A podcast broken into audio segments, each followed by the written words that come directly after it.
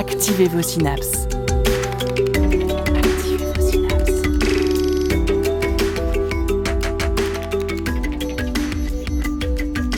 Poussez la porte du labo des savoirs et entrez dans un monde de science et d'expérience. C'est le labo des savoirs. On dit parfois que les Anglais débarquent ou que la mayonnaise stagne. Ça peut être les chutes du Niagara, les ragnagnas, la rivière rouge, les menstrues ou simplement la mauvaise semaine. Autant de mots pour ne pas dire ce qu'il en est vraiment.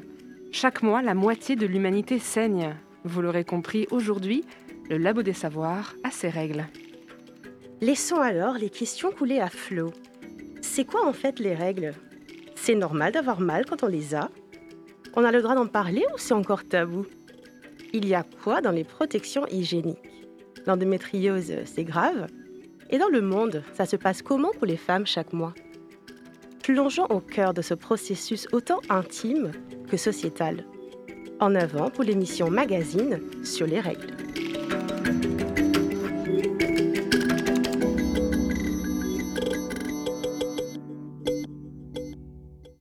Bienvenue chers auditeurs et auditrices, vous écoutez donc le Labo des Savoirs, l'émission activatrice de Synapse.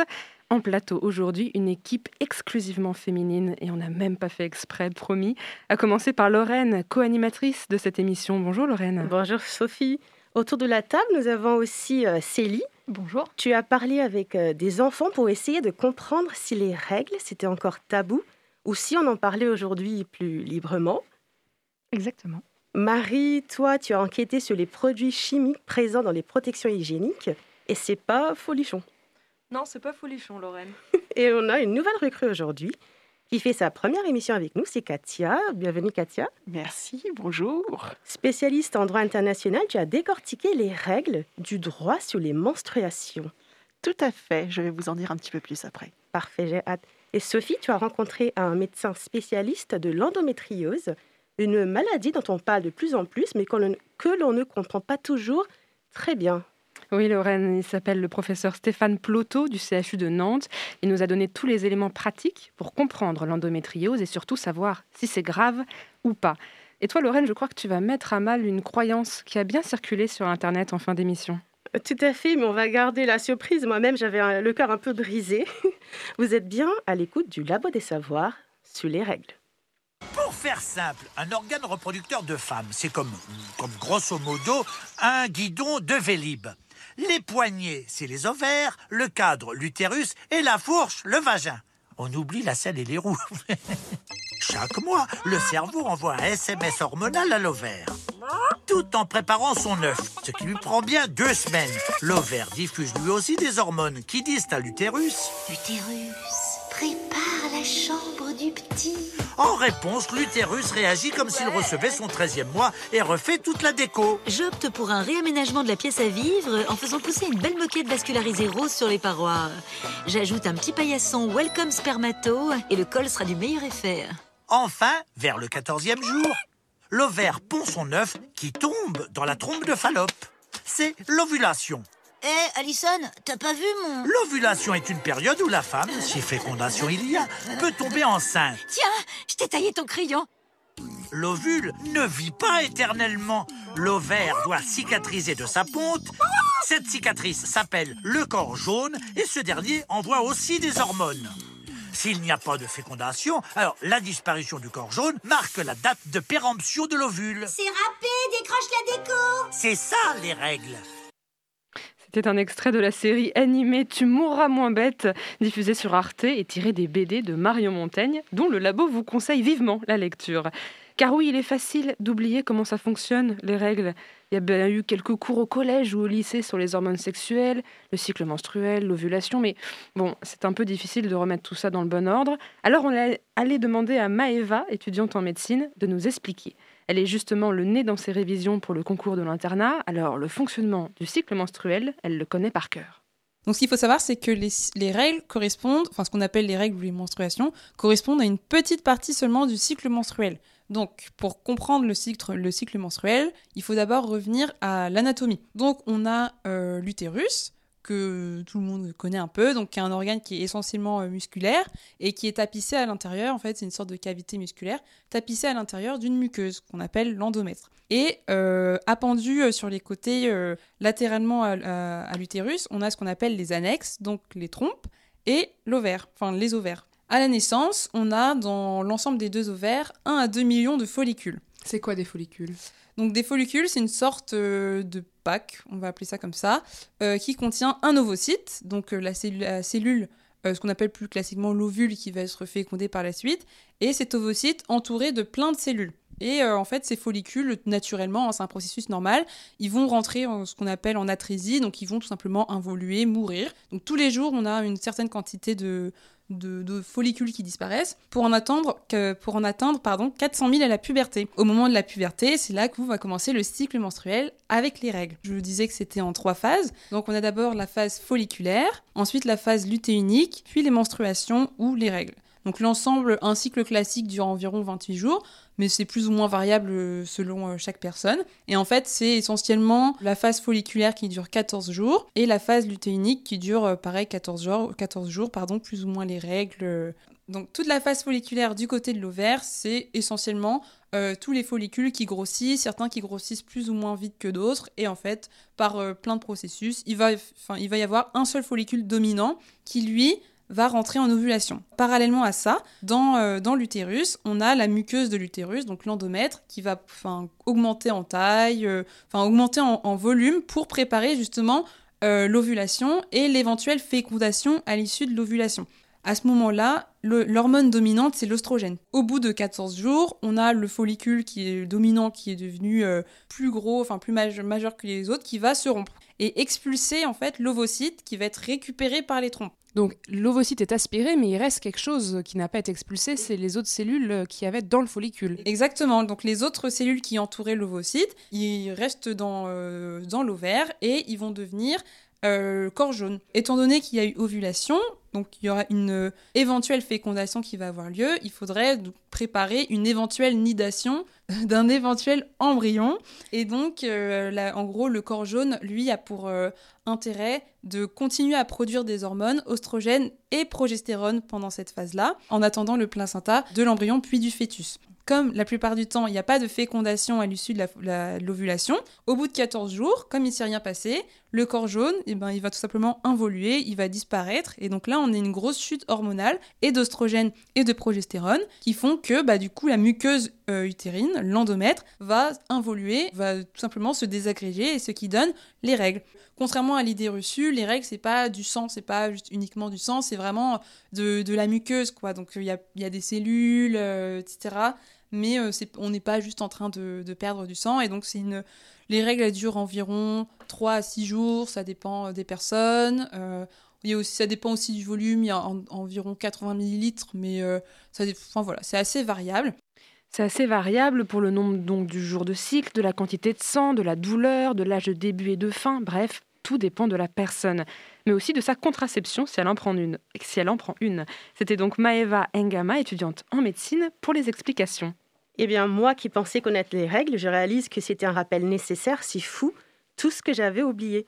D'ailleurs, Sophie, j'ai voulu euh, mieux me documenter sur l'éducation sexuelle en France, moi qui viens d'ailleurs et d'après mes recherches, depuis 2001, l'éducation sexuelle est inscrite dans la loi française, mais en 2016, une enquête réalisée par le Haut Conseil à l'égalité entre les femmes et les hommes a révélé que 25% des écoles élémentaires, 11% des lycées et 4% des collèges n'avaient mis en place aucun cours d'éducation sexuelle. Célie, toi, tu as rencontré euh, des jeunes pour discuter de ça, justement? Exactement. Alors, est-ce que vous vous souvenez de la première fois qu'on vous a parlé des règles? Est-ce que c'était plutôt en famille, avec votre groupe d'amis, à l'école? Est-ce que c'était dans un film ou avec une pub à la télé? Vous savez, celle avec euh, le liquide bleu? Oui, le sang bleu. Est-ce que vous aviez déjà compris ce que c'était ou bien euh, juste que ça pouvait impliquer au niveau de votre corps? Moi, c'était en primaire, en CM2, et je ne connaissais rien. J'étais très choquée à l'idée que des femmes puissent avoir du sang qui coule. Euh, alors moi j'ai eu mes règles très très tard et j'avoue que j'en avais entendu parler par des copines mais quand j'en ai eu je pensais que c'était pas du tout ça et heureusement que ma mère, j'en ai parlé à ma mère parce qu'elle m'a sauvée, parce que j'avais un concert le soir euh, et parce que je faisais de la musique et du coup ça aurait été de la catastrophe. Donc merci maman. Et oui, parce qu'actuellement, alors là je cite le site du gouvernement, à l'école primaire, les temps consacrés à l'éducation à la sexualité incombent aux professeurs des écoles et ces temps doivent être identifiés comme tels dans l'organisation de la classe et être intégrés aux enseignements. Ils sont adaptés aux opportunités fournies par la vie de la classe et de l'école. Fin de citation. Grosso modo, c'est un petit peu débrouillez-vous. Euh, les règles, le fonctionnement du corps humain entrent donc dans la case éducation à la sexualité. Cependant, les enseignants et les enseignantes ne sont pas toujours formés ni à l'aise pour parler de ces sujets avec leurs élèves qu'ils et elles côtoient tous les jours. Dans les meilleurs cas, il est possible de faire intervenir des structures extérieures à l'école pour évoquer ces questions avec les élèves, des associations ou encore l'infirmière ou l'infirmier scolaire. Dans les collèges, la démarche de mettre en place ces temps d'éducation est souvent provoquée par des partenaires extérieurs ou par les services de l'inspection académique dans respectivement 40 et 30% des collèges euh, interrogés dans une étude de 2016. Aucune incitation extérieure à l'école n'a été reportée par les directeurs d'école interrogés par euh, les auteurs de cette même étude. L'école apparaît donc relativement isolée. Cependant, toutes les écoles ne sont pas égales non plus face à l'éducation, à la vie affective et sexuelle, et certains et certaines élèves arrivent donc au collège avec des lacunes. C'est à partir de la 6e, 5e l'accent est plutôt mis sur la prévention des IST, des grossesses, mmh. et beaucoup moins sur le fonctionnement du corps, sauf pendant les cours de SVT en quatrième, où là, les cycles hormonaux sont au programme. Mais je voudrais revenir un tout petit peu plus en détail sur ce qui se passe à l'école primaire, puisque le problème semble être le manque de formation des enseignants et des enseignantes, ainsi que le manque de euh, disponibilité des professionnels extérieurs, et aussi l'absence ou le manque d'outils pédagogiques pour aborder ces sujets en classe. En effet, alors qu'au collège, les enseignants et les enseignantes déclarent dans l'ensemble être satisfaits, 46% des, directeurs d'écoles maternelles et 34% des directeurs d'écoles élémentaires déplorent un manque de support pédagogique approprié. Et on note également que l'inscription de l'éducation à la santé et à l'éducation sexuelle dans le projet d'établissement, qui est un déclencheur majeur de la conduite de ces projets, et si ces thématiques sont inscrites dans 84% des projets d'établissement dans le secondaire, elles n'apparaissent que dans 14% des projets d'école. Donc l'éducation à la santé et au corps présente des dimensions intimes, sociales, morales, affectives, politiques, et les enseignants et les enseignantes sont obligés de composer avec leur représentation sociale, leur conception personnelle, mais également avec celle des élèves, voire avec celle de leurs parents. Ce n'est donc pas une mince affaire. Mais prenons le cas le plus optimiste, une personne, autre que l'enseignant ou l'enseignante, peut intervenir pendant une demi-journée avec la classe. Un peu difficile de libérer la parole, de mettre à l'aise tout le monde en classe entière. Alors on fait deux groupes. Et là, c'est encore un dilemme, mixité ou non mixité. C'est un petit peu en fonction de la classe, des enfants. Il y a des avantages et des inconvénients pour chacune des deux options. Est-ce que vous avez des... Oui, moi c'était un non-mixité. La première fois que j'ai eu des cours, c'était les garçons dans une pièce et les filles dans l'autre. Et après, à la cour de récré, c'est Ils t'ont dit quoi, toi? Ah bon, maman, ils m'ont dit ça. C'était marrant. idem, euh, quand j'ai découvert des règles, qu'est-ce qu'étaient des règles dans un cours de CM2, c'était euh, qu'entre filles. Et euh, c'était la grande curiosité de la part des garçons. que se passe-t-il chez les filles? Eh ben, moi, je crois que j'en ai pas eu du tout en primaire. J'ai pas du tout de souvenir d'avoir eu de cours sur ça. Alors peut-être qu'on l'a eu, je l'ai zappé, mais ça m'étonnerait que non. Alors moi, je n'ai pas, je pas trop de souvenirs non plus d'avoir eu ces, ces cours-là. Donc il y a quand même des avantages à ce que ce soit en mixité et en non-mixité aussi. Donc c'est vraiment un petit peu en fonction des classes. Bon, je suis quand même allée poser des questions à Ramona, qui a 11 ans, qui est actuellement en CM2. Elle fait partie de ces élèves qui ont une intervention de l'infirmière scolaire. Dans son cas, l'intervention a lieu en non-mixité. Le syndrome prémenstruel, les règles, les protections périodiques, le c'est quoi exactement les règles ont été abordées. Les questions d'ordre euh, physiologique et un petit peu pratique ont été traitées. Bon, je ne vais pas vous mentir, tout n'était pas entièrement acquis ni compris, mais l'idée principale était là. Bon, Ramona n'a pas eu que l'école pour lui parler des règles.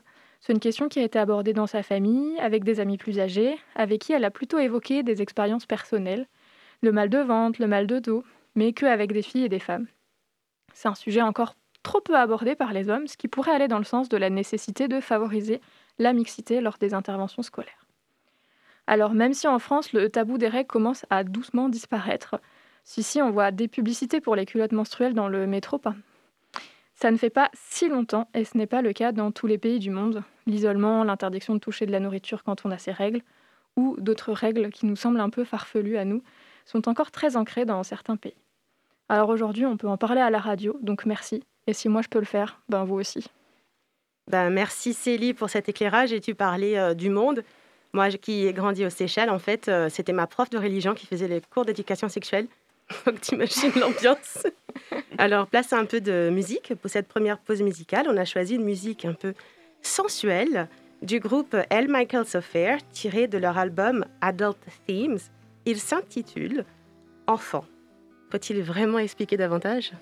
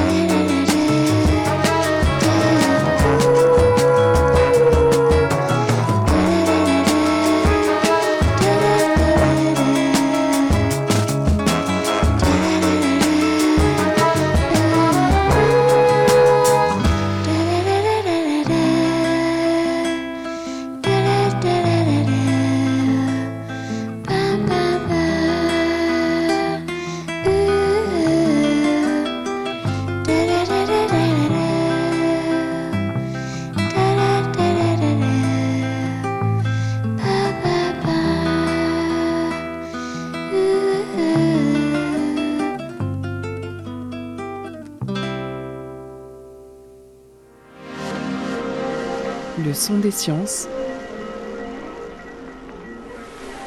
au labo des savoirs.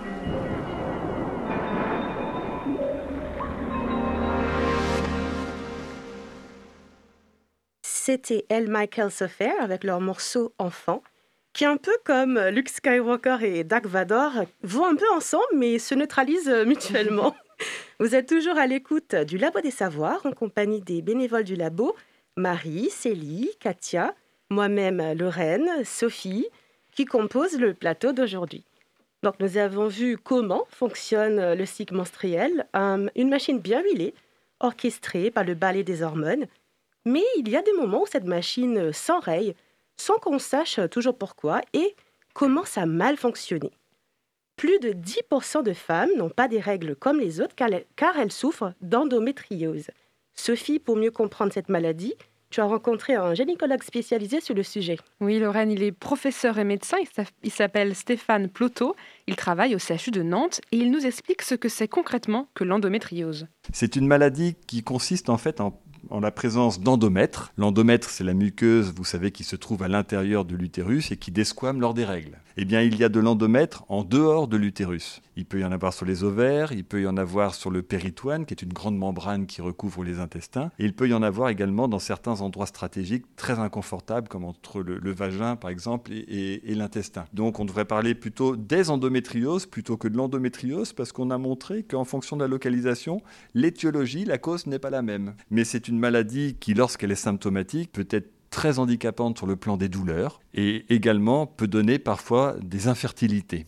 Alors, question importante, quels sont les signes qui doivent inquiéter et nous faire suspecter une endométriose? Des règles douloureuses, ça commence très souvent comme ça, des douleurs cycliques donc, et parfois qui deviennent même résistantes aux traitements anti-inflammatoires que l'on a l'habitude de donner, voire à certaines pilules que l'on donne pour régulariser un petit peu les règles. C'est les premiers signes. Dès qu'on a des, ça s'appelle des dysménorrhées, des règles douloureuses qui résistent à ces traitements simples, eh bien là, quand même, il est légitime que la patiente ou le médecin, en tout cas qui la prend en charge, soit alerté sur euh, l'existence d'une endométriose. Le deuxième signe, c'est les douleurs pendant les rapports, notamment au fond du vagin. Voilà pour les signes les plus classiques, car il en existe plein d'autres, très variables. Et on sait maintenant qu'il y a plusieurs endométrioses en fonction de la localisation de l'endomètre, de l'intensité de la douleur. Elles se classent en trois types. Globalement, voilà, il y a l'endométriose superficielle sur cette grande membrane que l'on appelle le péritoine. Il y a l'endométriose ovarienne sous la forme de kyste au niveau des ovaires. Et puis l'endométriose profonde qui, elle, se situe, j'ai donné l'exemple tout à l'heure de cette cloison qui se situait entre le vagin et le rectum et qui peut donner lieu à des douleurs pendant les rapports extrêmement invalidantes. Donc un jour, voilà, le diagnostic tombe, c'est bien de l'endométriose. À ce moment-là, que faire, que penser? Est-ce qu'il faut s'inquiéter? Alors effectivement, il faut faire très attention à ce qu'on lit dans les médias parce que la majorité des patientes à qui on dit vous avez de l'endométriose parfois sur un examen de radiologie comme une IRM, elles ont l'impression d'être fichues, que leur vie de femme est fichue, qu'elles seront stériles et que rien n'ira. Eh bien, c'est faux. Il faut tout d'abord les, les, rassurer. C'est pas parce qu'elles ont dans l'endométriose qu'elles peuvent avoir des douleurs d'abord. Et en tout cas, il y, a, il y a des recommandations qui sont bien écrites, qui datent de 2018. Il y a des stratégies thérapeutiques à mettre en place qui dépendent de la patiente et de ses douleurs et non pas une stratégie toute faite pour toutes les patientes qui ont de l'endométriose. Et c'est vrai que maintenant, on évite au maximum d'intervenir chirurgicalement en premier lieu et qu'on va tout d'abord essayer des traitements médicaux pour régulariser un petit peu les troubles hormonaux, puisque vous avez bien compris que comme c'est lié aux règles, eh bien ce sont des, il s'agit d'une maladie hormonodépendante qui dépend des fluctuations hormonales. Donc des traitements qui peuvent prendre plusieurs formes selon la gravité. Parfois ce sont des pilules, mais attention, ça n'a rien à voir avec la contraception. Quand les douleurs liées aux règles sont trop importantes, on peut même choisir de les supprimer, et ce sans conséquence sur la fertilité de la femme. Le problème de l'endométriose, c'est que les douleurs peuvent s'étendre et toucher les organes voisins, avec par exemple des problèmes digestifs. Les atteintes qui sont des atteintes qui sont également prises en compte dans le traitement. Mais il y a également plein de petites choses qui n'ont pas fait de preuve, euh, leur preuve sur le plan médical, mais qui en tout cas améliorent euh, la qualité de vie de ces patientes. On prend en charge l'hypersensibilisation liée à l'endométriose, parce qu'une patiente qui a des douleurs chroniques peut finalement développer des douleurs un petit peu partout. On voit souvent ça dans l'endométriose. Et l'hypersensibilisation est secondaire à l'endométriose, mais doit se traiter comme telle. Et on a montré par exemple que pour l'hypersensibilisation digestive, eh bien, faire certains régimes anti-inflammatoires ou alors appauvris en gluten et en lactose peuvent améliorer euh, la symptomatologie de ces patientes. Donc l'endométriose, ce n'est pas que l'utérus, ce n'est pas les règles, ça peut aussi toucher d'autres organes voisins. Ça peut toucher d'autres organes voisins, mais on peut également avoir une symptomatologie des organes voisins sans qu'il n'ait d'endométriose dessus. D'où la difficulté du diagnostic. D'où la difficulté du diagnostic et, de la prise en charge parfois. Stéphane Ploto se réjouit de la mise en place d'un plan national sur l'endométriose, un moyen de sensibiliser les femmes, mais également les médecins, souvent démunis face aux signes de la maladie.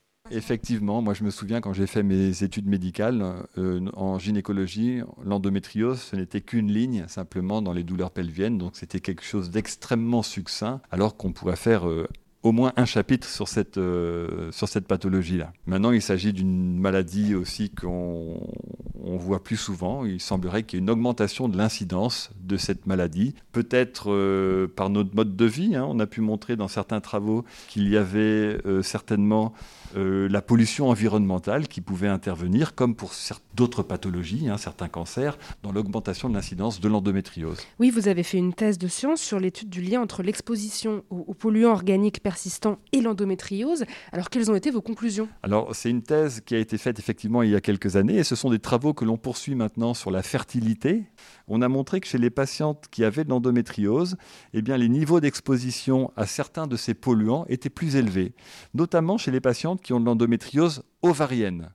Difficile de savoir d'où proviennent ces polluants, mais le professeur Jérôme Ploto parle de l'alimentation, des produits type retardateurs de flamme présents sur les meubles ou les vêtements, ou encore des pesticides. Les recherches sont encore en cours, car ces polluants pourraient aussi avoir une influence sur la fertilité. Il est donc normal d'avoir très mal pendant ces règles. Si c'est le cas, n'hésitez pas à prendre conseil auprès d'une ou d'un gynécologue ou d'un ou une sage-femme. Il y a également l'association Endo-France, très présente partout sur le territoire, pour faire de la sensibilisation et répondre aux questions sur l'endométriose. Alors, on parlait de pollution, et bien justement, euh, Marie, le marché de l'hygiène féminine est de plus en plus euh, bousculé, notamment suite au risque que représente le port de certaines protections hygiéniques. En effet, Lorraine, tout d'abord, il faut savoir que cette nécessité mensuelle génère un marché très lucratif 11 000, ce serait le nombre moyen de tampons ou de serviettes hygiéniques utilisés par une femme tout au long de sa vie, d'après les statistiques mondiales analysées par Planétoscope, ce qui représente environ 3 800, euros en tout, soit 7,50 euros par cycle. Mais le marché des tampons et serviettes dits classiques est aujourd'hui mis à mal suite à plusieurs révélations concernant leur composition. En effet, on y retrouve des substances inquiétantes comme des pesticides. C'est une première étude réalisée par 60 millions de consommateurs en 2016 qui a révélé la présence de composés chimiques inquiétants. Résultats qui ont été confirmés par une étude de 2018 de l'ANSES, l'Agence nationale de sécurité sanitaire, de l'alimentation, de l'environnement et du travail. L'étude de l'ANSES confirme la présence d'un fameux herbicide qui fait tant débat aujourd'hui, le glyphosate, et de deux pesticides interdits en Europe depuis 2000, le lindane et le quintozène. Mais qu'est-ce que ces composés font là? Pour l'ANSES, leur présence serait liée à des contaminations involontaires lors des procédés de fabrication, notamment pour la confection du coton, l'un des composants des serviettes et tampons. Mais que la consommatrice soit rassurée, l'agence affirme que les quantités relevées sont trop faibles pour constituer un réel risque pour notre santé. Mais, parce que oui, il y a bien un mais, les experts de l'ANSES ne savent pas évaluer le cumul, c'est-à-dire que ces substances peuvent se retrouver ailleurs dans notre environnement, comme on le disait tout à l'heure, dans notre alimentation, et créer un cumul du dosage, et on ne sait pas aujourd'hui évaluer ce cumul ni ses conséquences. Pire, les pesticides ne sont pas les seuls composés retrouvés dans les protections hygiéniques. Des composés toxiques aux effets cancérogènes démontrés ou considérés comme des perturbateurs endocriniens ont été retrouvés. C'est donc une vraie poubelle chimique nos, nos protections hygiéniques. Une autre polémique a aussi poussé les femmes à changer leurs habitudes en matière de protection menstruelle, le choc toxique. Ce syndrome a été très médiatisé en 2015 avec le mannequin Lorraine Vasseur. Celle-ci avait dû être amputée de la jambe droite suite à l'usage d'un tampon. Or, ce risque n'est pas nouveau puisque des femmes ont déjà été victimes de ce syndrome dans les années 70. D'après l'INSERM, le syndrome du choc toxique est lié à la présence d'une bactérie présente dans le vagin chez 1% des femmes, le staphylocoque doré. La pose d'un tampon ou d'une cup menstruelle favorise la stagnation du sang dans le vagin et donc la multiplication de cette bactérie. Or, cette bactérie sécrète une toxine qui se diffuse dans l'organisme via la circulation du sang et qui peut s'attaquer à différents organes, le foie, les reins ou les poumons, et ce risque est directement lié à la durée d'utilisation du tampon.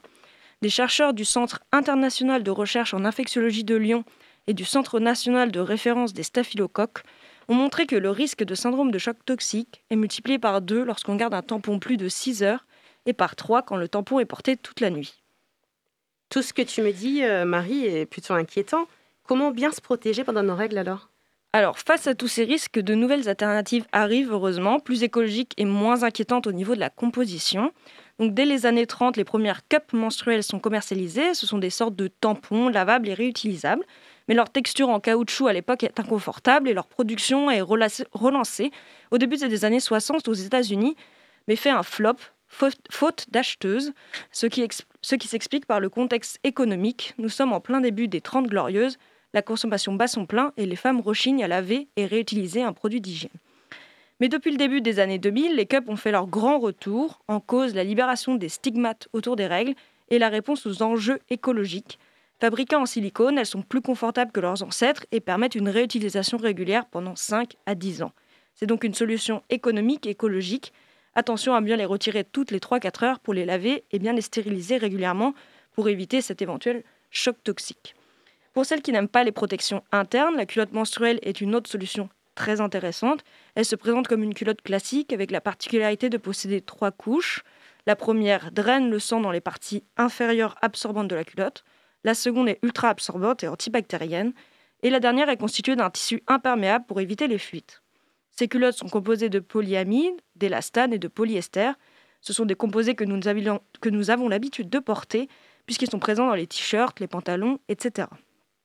En France, avec la moitié des femmes en âge d'avoir leurs règles, le marché potentiel est énorme et celui des culottes menstruelles devrait croître de 15,8% par an d'ici à 2030, selon une étude du cabinet britannique Future Market Insights publiée en janvier. Si les culottes menstruelles semblent être la solution idéale aujourd'hui, la profession des gynécologues invite à la prudence, c'est-à-dire à, l'utilisation raisonnée de ces culottes, pas plus de 6 heures, bien les laver et vérifier l'origine des composants, car toutes les culottes ne se valent pas. Certaines arnaques ont déjà commencé à envahir le marché. Alors mesdames, quelle que soit l'option choisie, il faut être vigilante dans le choix de ces protections et ne pas s'en tamponner. Merci Marie pour ce conseil et ce jeu de mots final. les protections hygiéniques restent indispensables pour les femmes pendant leurs règles, comme tu l'as dit, sauf qu'elles ont un coût. Ces produits d'hygiène sont désormais gratuits en Écosse depuis 2020. En France, les protections hygiéniques sont distribuées gratuitement aussi aux étudiantes dans les CROUS depuis la rentrée 2021. Mais cette évolution reste lente et s'inscrit dans une histoire un peu compliquée entre les femmes et le droit. Katia, tu fais une thèse en droit international et pour ta première chronique, tu as choisi de nous parler justement du droit et des règles. Tout à fait. Certains pourraient se demander quelle utilité de parler de droit quand on traite un sujet sur les règles. Quel lien même entre les deux Il s'avère que les menstruations sont en lien direct avec les règles de la société. Et ces règles de la société, c'est le droit. Dans le passé, les femmes pouvaient être exclues de la société pendant les menstruations. Par exemple, selon l'article d'Actuel Moyen Âge, les femmes et leurs règles, un tabou daté des pharaons, chez les Égyptiens, pas de visite au temple pendant les règles. Et dans d'autres cultures, on retrouve aussi une obligation d'éloignement. Avant d'en venir aux menstruations, un petit retour aux bases est peut-être nécessaire. Les droits de l'homme, qu'est-ce que c'est? Les droits de l'homme et de la femme, homme étant entendu ici comme être humain, c'est un ensemble de règles protectrices des individus qui sont considérés universels. Dans les droits de l'homme, il y a ce que l'on pourrait qualifier de branches, avec par exemple le droit de la santé, le droit du travail, etc. Or, quand on regarde ce qui se passe dans le monde, il s'avère qu'avoir ces règles peut entraîner toute une ribambelle de violations des droits de l'homme. Youpi euh, Non, pas trop youpi. Non, pas trop youpi. Premier point, euh, les personnes concernées par ces violations sont certes en très grande majorité des femmes et des filles, mais cela concerne aussi les hommes transgenres et des personnes non binaires. Au sein de l'ONU, le Fonds des Nations Unies pour la population nous permet d'avoir un bon aperçu des violations qui existent. Et maintenant, jouons à quel droit peux-tu perdre en ayant tes règles? Vous avez des idées autour de la table? Aller à l'école? Entre autres, oui. Waouh Pas mal. Alors, je vais commencer par un autre droit qui est le droit à la santé. Avoir ces règles peut signifier des difficultés à maintenir son hygiène et sa santé, dans certains pays, les produits, pardon, dans certains pays, les produits hygiéniques ne sont pas toujours disponibles ou accessibles. Et les femmes n'ont pas toujours accès à de l'eau propre pour se laver, par exemple avec l'absence de toilettes dans certains pays en voie de développement. Ici, on rentre donc dans la violation du droit à la santé, mais aussi du droit à l'eau, qui est un droit reconnu par l'ONU. L'accès aux protections menstruelles est aussi un point essentiel. Les protections, ça coûte cher, il faut pouvoir se les acheter. Vous avez sûrement entendu le terme de précarité menstruelle. Eh bien, c'est le fait de ne pas pouvoir acheter ou de devoir limiter le nombre de protections menstruelles. Or, les, inégalités liées aux femmes prennent aussi une forme économique, inégalité de salaire, d'accès au travail, etc. Qui dit inégalité économique dit moins d'argent, qui dit moins d'argent dit moins de protection hygiénique et donc plus de risques pour la santé. Il existe aussi des idées répandues qu'une femme qui a ses règles et qui saigne a des capacités physiques ou mentales réduites, ouvrant la voie alors à toute une valse de discrimination et de violation du droit au travail notamment. Enfin, dans la catégorie pas cool pour les droits des femmes, je vous présente également l'exil menstruel. Bon, Oh. ça porte assez bien son nom. L'exil menstruel est une exclusion de la vie publique pendant que la femme a ses règles. On en parlait au début de la chronique chez les Égyptiens. Visiblement, ça n'appartient pas qu'à l'histoire.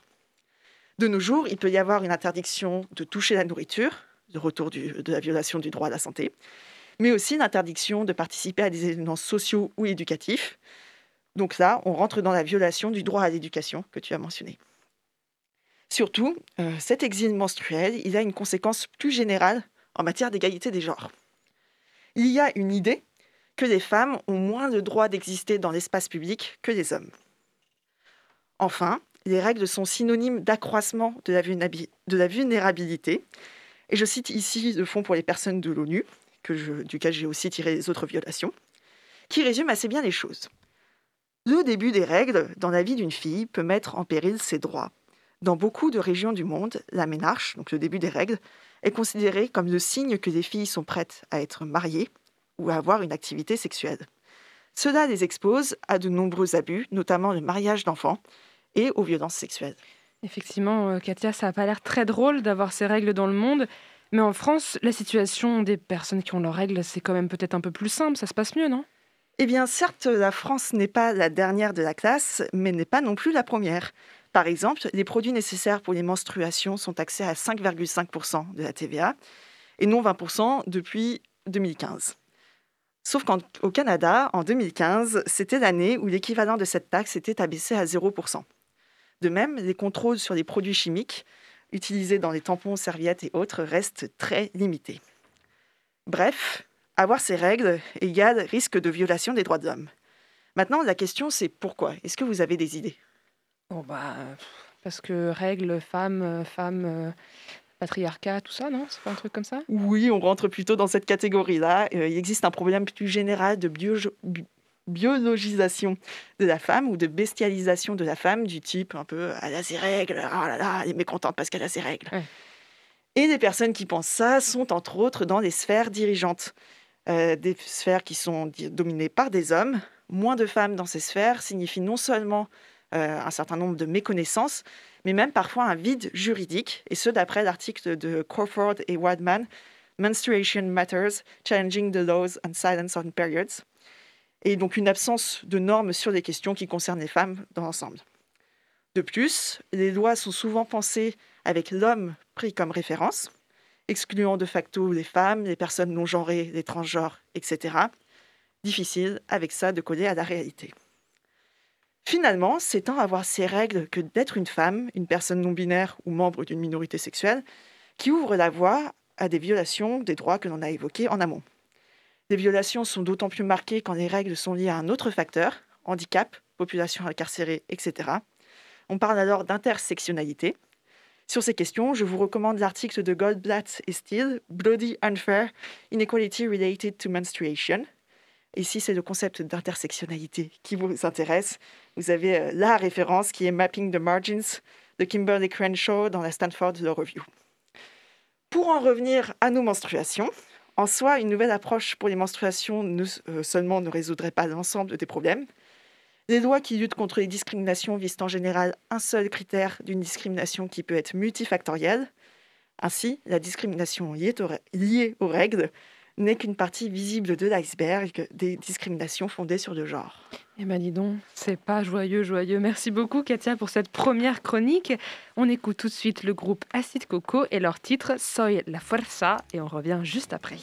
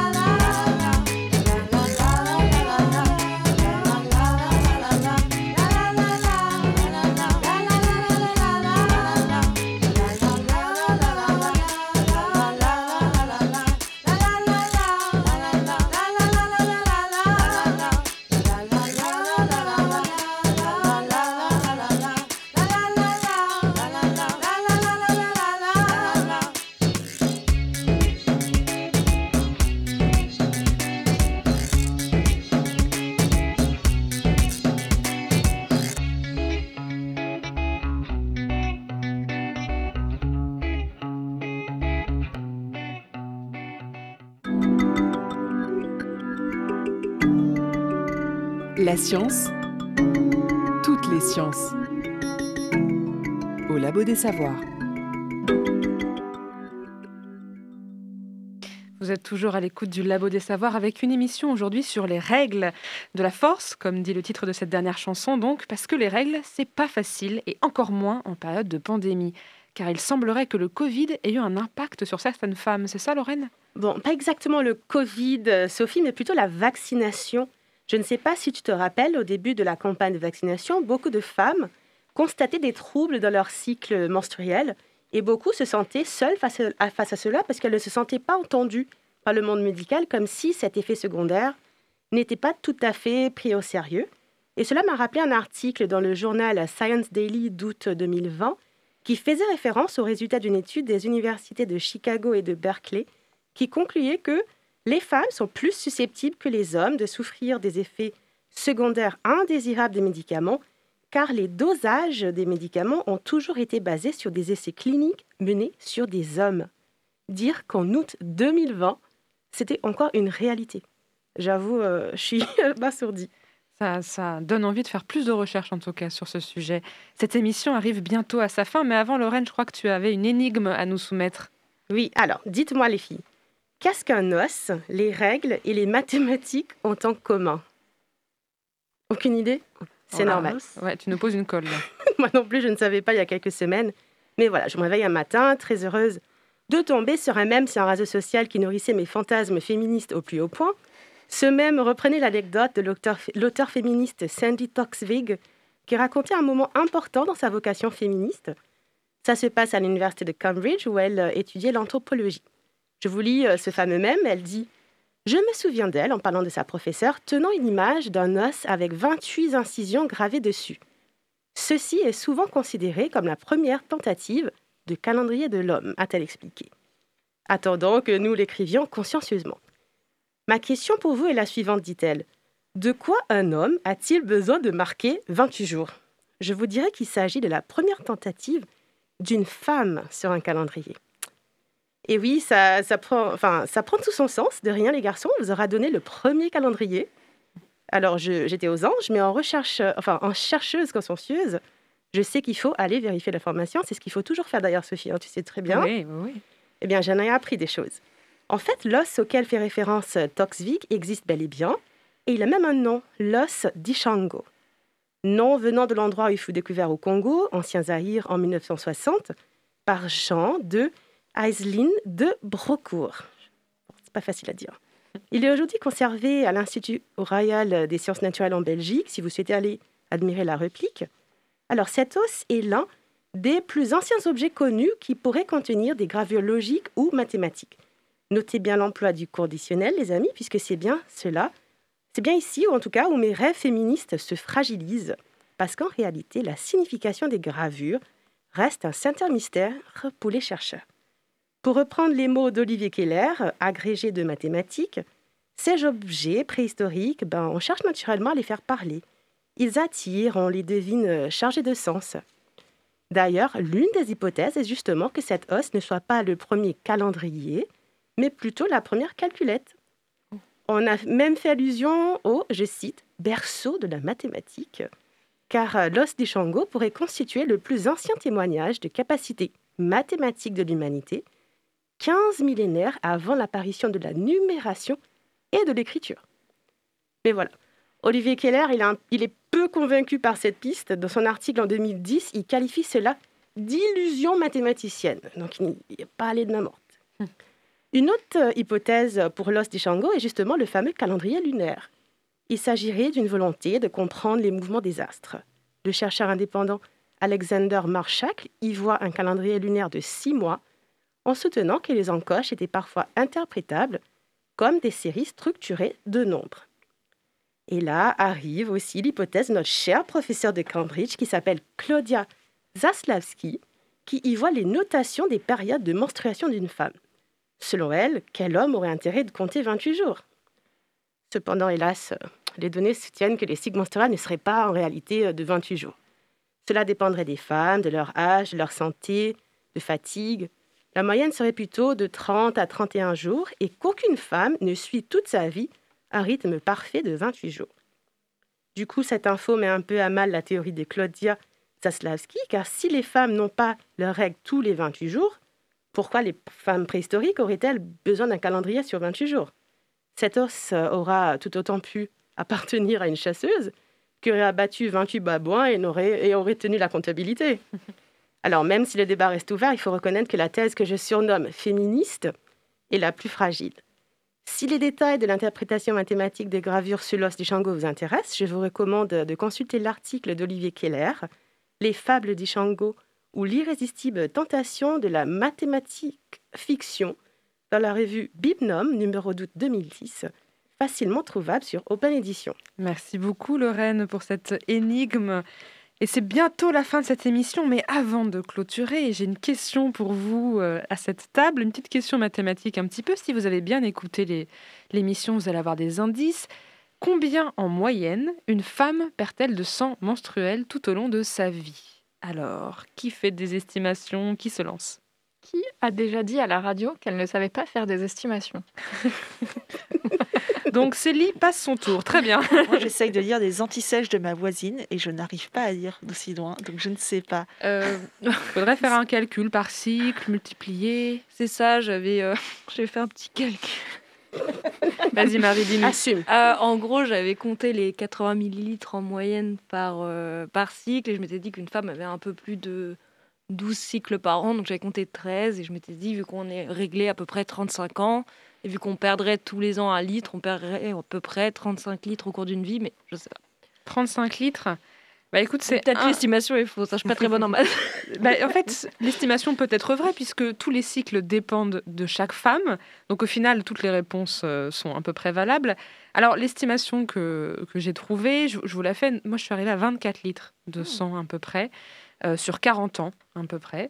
Euh, 24 litres, ça fait une cinquantaine de pintes de bière, je tiens à le dire, pour qu'on s'en rende bien compte. Donc en moyenne, sur les 2 à 7 jours de règles plutôt classiques, euh, entre 40 et 50 millilitres de sang, plus ou moins, un peu plus ou un peu moins. Euh, donc ça fait 8 à 10 cuillères à café, sachez-le. Donc on multiplie effectivement euh, par l'année, puis euh, sur euh, 35 ou 40 ans. Donc moi je suis arrivée à 24, toi 35, c'est ça? C'est finalement pas mal. Alors une deuxième euh, mini-question, et après euh, c'est la fin. On parle d'endométriose, on en a parlé. Il y a une célèbre pop star qui en souffrait très probablement. Est-ce que vous pourriez deviner qui c'est? Est-ce que vous avez des noms de pop stars? Plein. Mais Quelles, années? Euh, euh, bah, c'est une bonne question. Moi, je suis nulle en année. une, une pop star qui est vraiment la, la figure de la sensualité féminine, qui a été une, une américaine, Marilyn actrice, Marilyn Monroe, exactement. Alors en fait, elle a été dépeinte un peu en star hystérique, dépressive, capricieuse, mais les biographes se rendent compte au fur et à mesure, en épluchant ses archives médicales, qu'elle était en réalité en souffrance perpétuelle. Elle a fait des fausses couches, elle souffrait d'infertilité, elle avait des douleurs chroniques, ça la rendait accro aux tranquillisants et aux antalgiques. C'est d'ailleurs sûrement de ça qu'elle est morte. Donc elle souffrait probablement d'endométriose. Elle a d'ailleurs subi sept interventions chirurgicales pour essayer de, de la soulager sans succès. Allez, on a le temps pour une dernière petite question. Est-ce que tu vas la faire, Lorraine? Car c'est ta question, c'est toi qui l'as trouvée. D'accord, bon, tu me, tu me prends au dépourvu là, Sophie. Alors en 2021, c'est un vrai ou faux? En 2021, deux hommes ont inventé euh, une paire de gants en plastique de couleur rose pour euh, toucher, insérer et enlever les produits euh, menstruels. Vrai ou faux? J'ai envie de dire faux parce que vraiment c'est. Oh, allez, Moi, je dirais vrai parce que vu tout ce qu'on a vu pendant la chronique, euh, j'ai pas impossible, ouais. Eh ben, c'est euh, ben, c'est vrai. Oh. Un duo d'entrepreneurs euh, allemands ont inventé des gants roses pour pouvoir discrètement placer des tampons ou des serviettes hygiéniques sans laisser de traces. Le paquet est vendu 12 euros pour 48 gants. Autant dire qu'ils ont été euh, largement critiqués sur les réseaux sociaux. Ils ont promis de revoir leurs produits. Ah bah, quelle arnaque C'est pas possible. Bon, et c'est euh, c'est la fin de cette émission. Ça y est, on arrive à la fin. Merci à toi, Lorraine, d'avoir co-animé avec nous. Merci à toutes les chroniqueuses du Labo des Savoirs autour de cette table. Marie, Katia, Célie, Dounia la réalisation qui nous fait des petits signes derrière la vitre. Merci aussi à Maeva euh, Ngama et Stéphane Ploto. Stéphane Ploto que j'ai eu le malheur d'appeler Jérôme Ploto, je m'en excuse platement, c'est Stéphane Ploto qui est donc gynécologue au CHU de Nantes. Merci à eux pour avoir répondu à nos questions.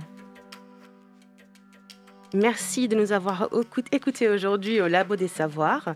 Vous pouvez retrouver toutes nos émissions et nos podcasts sur le www.labodesavoirs.fr ou sur votre application de podcast préférée. Suivez-nous sur les réseaux sociaux pour toutes nos actualités et on vous dit à la semaine prochaine pour une nouvelle émission.